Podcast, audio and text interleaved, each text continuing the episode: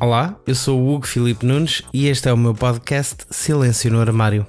Podem ouvi-lo em silencionoarmário.pt, onde encontram os links para as diferentes plataformas.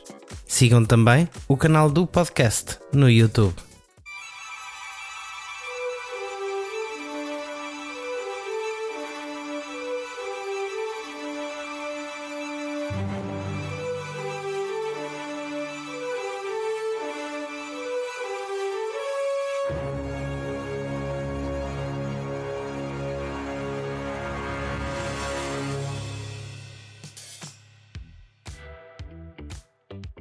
Hoje quero falar-vos de algumas perguntas que fazem a pessoas da comunidade LGBTQIA. Algumas destas perguntas são bastante ofensivas, para não dizer só estúpidas ou ignorantes, e que podem muitas vezes ser entendidas como uma afronta. Na minha visão, e daí querer falar-vos nisto hoje, estas perguntas ou comentários, que geralmente vêm de pessoas heterossexuais cisgênero, são reflexo de uma falta de conhecimento ou de entendimento sobre uma sexualidade que não é padrão. Quando vemos um casal, por exemplo, de dois homens, é natural ouvirmos perguntas como: quem é a mulher da relação? Ou eu até aceito homossexuais, mas é preciso estarem juntos ou de mãos dadas na rua? Isso é querer impor a vossa sexualidade aos outros.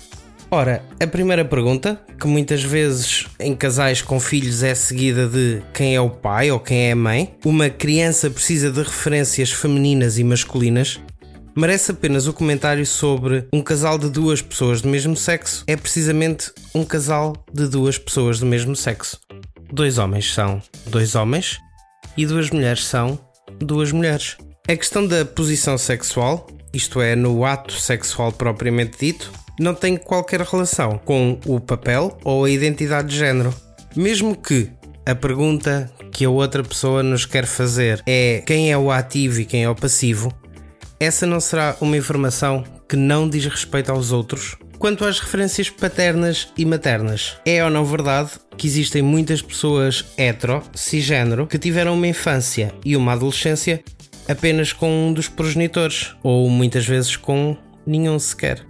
Ainda dentro do tema casais, é tão comum um casal de lésbicas ser abordado por um homem heterofetichista com perguntas como: Posso assistir? Ou Podemos fazer homenagem? Mais uma vez, a vivência deste casal, a vivência dos casais LGBT, diz respeito apenas ao casal. E se por acaso duas mulheres tiverem intenção de ter algo contigo, homem hetero, espera que elas deem o primeiro passo. Espera que sejam elas a sugerir um casal não é um objeto para o qual devas atirar todos os teus desejos e frustrações. Por falar em frustrações, lembrei-me de um outro comentário que eu nunca ouvi. Oh, que desperdício! Pois é, e esta eu nem me vou dar ao trabalho de comentar muito. A meu ver, estamos mais uma vez a objetificar os outros em torno daquilo que são os nossos desejos e os nossos fetiches. Há também aquela pergunta dirigida a LGBTs menos padrão. Ah, tudo vai ser lésbica, mas tens mesmo que parecer tanto com um homem? Ou tens mesmo que ser tão bichinha? Pois é, há pessoas que não querem viver dentro de um padrão bem definido sobre uma aparência mais masculina ou mais feminina. Cada um deve se vestir, deve se comportar ou falar como entende e de forma a ser feliz. A nossa vida não tem que ser uma afronta à vida do outro, principalmente quando só interfere no campo visual. A interferência na vida dos outros, os não LGBT, é aparentemente muito posta em causa quando o tema é a luta pelos direitos e pelo reconhecimento equitativo. Vocês gays e tal não querem direitos iguais, querem privilégios na vida ser tratado com dignidade, estarmos protegidos pela lei em caso de discriminação ou violência sobre a nossa identidade ou orientação sexual. Termos acesso às mesmas regalias que um casal heterossexual cisgênero não é querer privilégios. Privilégio é quando apenas um grupo tem acesso ao casamento, tem acesso à proteção nos locais de trabalho, ao mesmo espaço social. E é pela falta desta igualdade que muitas vezes nos perguntam: Mas já nasceste assim? Ou quando é que percebeste que és bissexual? Ou ainda, como é que fazem no sexo? Se todos nos considerássemos iguais, percebíamos que estas perguntas ou não fazem sentido ou são íntimas demais para serem discutidas por todos. Posso, no fundo, devolver as perguntas a um heterossexual cisgênero, certo? Quando é que percebeste que és hetero? Isso não é só uma fase? Ou, como nunca experimentaste estar com alguém do mesmo sexo, não sabes o que é bom? Este rol de perguntas parece não ter fim e, infelizmente, são muitas vezes início de momentos constrangedores ou de situações de ódio e violência. Aquilo que vos quero dizer, em jeito de resumo e para hoje tentar fechar este tema, é que podemos e devemos falar sobre questões de orientação sexual, de identidade de género ou até de sexualidade, no sentido mais carnal, mais físico da questão. Mas devemos fazê-lo sempre com respeito, de mente aberta, sem julgar ou criticar as pessoas com quem falamos. Devemos, claro, sempre que pretendermos, partilhar as nossas vivências de forma a consciencializar e desmistificar certas e determinadas questões. Mas isso só pode acontecer quando estamos à vontade para o fazer. Ninguém deve ser tirado do armário à força. E a nossa forma de estar na vida e em sociedade não deve ser particularizada. Quando discutimos, devemos discutir uma realidade plural, devemos discutir aquilo que são os direitos, as vivências de um grupo e não da pessoa X ou Y. Apoiar a comunidade LGBT não é despilos de toda a intimidade e privacidade, devassando sobre a sua vida. É, antes, mostrarmos que todos somos pessoas normais, o que quer que isso signifique, e todos, independentemente do grupinho em que nos enquadremos, merecemos igual respeito. Nas notícias de hoje, falamos da Marcha do Orgulho LGBT de São Paulo e de Pablo Alborán. Logo de seguida, um novo flop político.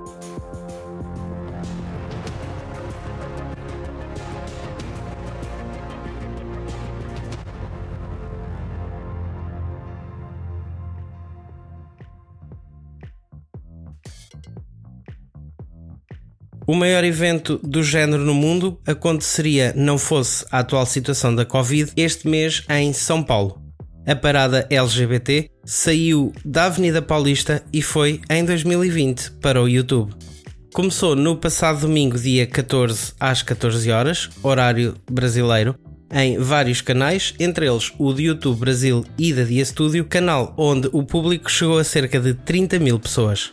A apresentação das mais de 8 horas de direto ficou a cargo do Fi e do Edu, os meninos do Diva Depressão, e também contou com a co-apresentação de Lorelai Fox, Natalie Neri, Spartacus Santiago, Canal das Bi, todos em direto das suas casas.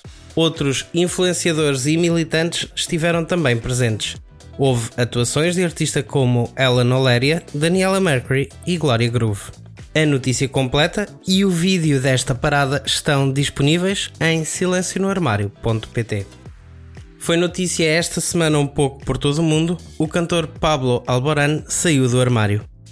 Numa mensagem muito emocionante na sua conta de Instagram, Pablo Alborán assume a sua homossexualidade inspirado neste momento mais difícil em que vivemos um pouco por todo o mundo, numa fase de muita introspeção e de perceber o que nos faz feliz, o cantor de 31 anos abre o seu coração e relembra-nos que tem tido voz ativa na luta contra o racismo, a xenofobia, a transfobia ou a homofobia.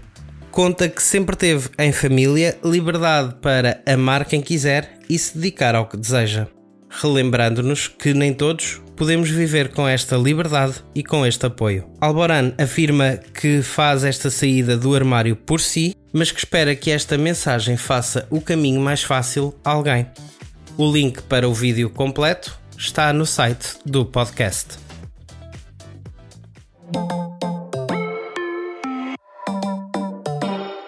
Não adianta falar que não flopou, porque flopou.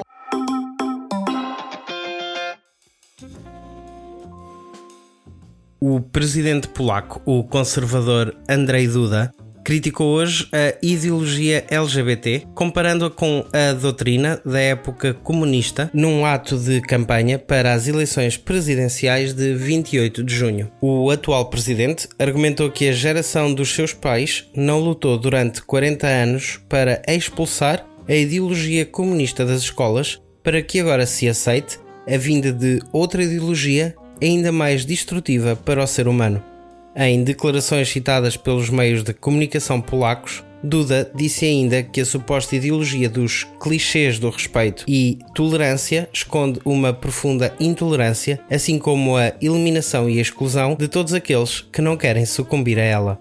Na quarta-feira, o presidente que tenta a reeleição apresentou um pacote de medidas pró-família que incluem compromissos como impedir o casamento homoafetivo, a adoção de crianças por parte de casais do mesmo sexo e que as escolas se sujeitem aos direitos LGBTQIA.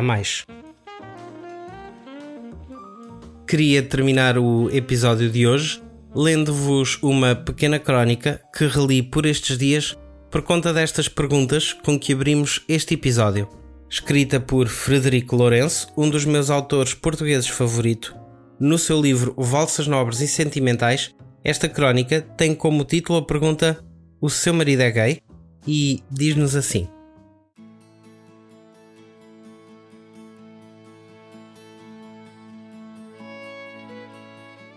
Escreve Margarite Durá no livro A Vida Material que todos os homens são homossexuais.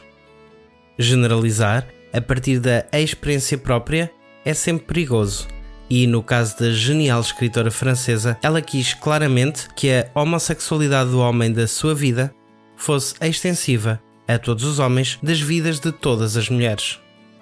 Quem sabe se, ao colocar toda a classe de maridos sobre o signo melindroso da ambiguidade sexual, Durá se terá sentido menos isolada.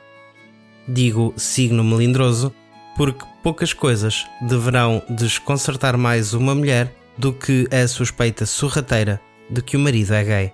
Claro que os estudos sociológicos sobre a incidência da homossexualidade entre a população masculina estão longe de nos apresentar um panorama consentâneo com a estatística intuitiva de Marguerite Duras.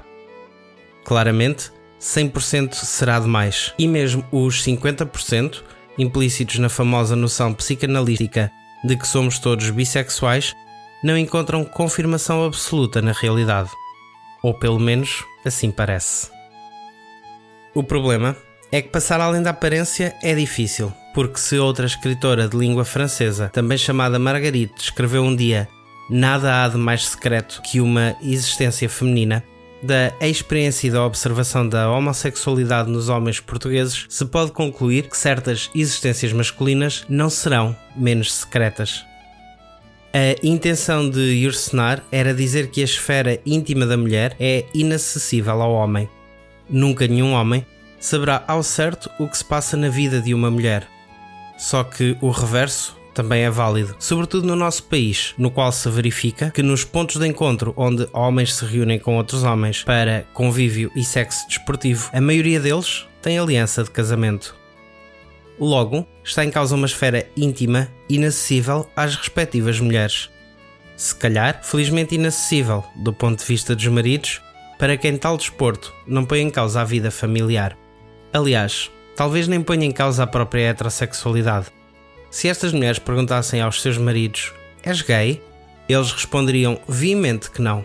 Na verdade, um homem que vive satisfeito com a sua vida familiar heterossexual mas que gosta de se divertir sexualmente com outros homens, entre parênteses, não é gay. É o que então? Falta-me um termo que, com mais acuidade, se lhe aplicaria. Um enormíssimo mentiroso? Não quero ser judicativo. Parece-me que a surpreendente expressão numérica do fenómeno justifica plenamente a criação de um termo próprio. Aceitam sugestões. Não que ter de repente um ajuste para atirar ao marido sirva de grande consolo, como é óbvio, a tanta portuguesa enganada. Eu volto na próxima segunda-feira. Até lá, acompanhem o Silêncio no Armário nas redes sociais, sigam, deixem o vosso like ou comentário. É tudo por hoje. Até já! I'm feeling something special for you. Now you got me thinking till the sun comes up. Daylight in my mind is dreaming. And I'm saying too much couldn't